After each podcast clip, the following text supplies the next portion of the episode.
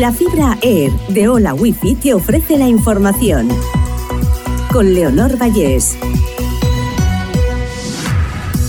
Repasamos las noticias más destacadas de este sábado 11 de febrero.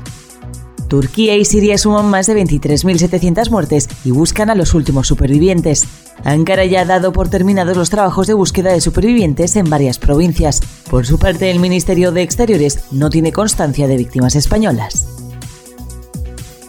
Los datos de peticiones y escarcelaciones por el solo sí es sí, casi 3 de cada 10 revisiones acaban en una rebaja de la pena.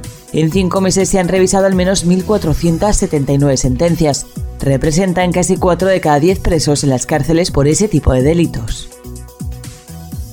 El precio de la luz cae este sábado un 8,5% y se coloca en 128 euros el megavatio hora será más barata de 3 a 4 de la tarde con un mínimo de 103 euros y más cara de 8 a 9 de la noche con 161 euros.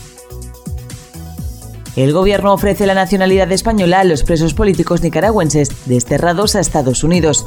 Nicaragua liberó este jueves a 222 opositores del régimen. El país atraviesa una crisis política y social continua desde abril de 2018.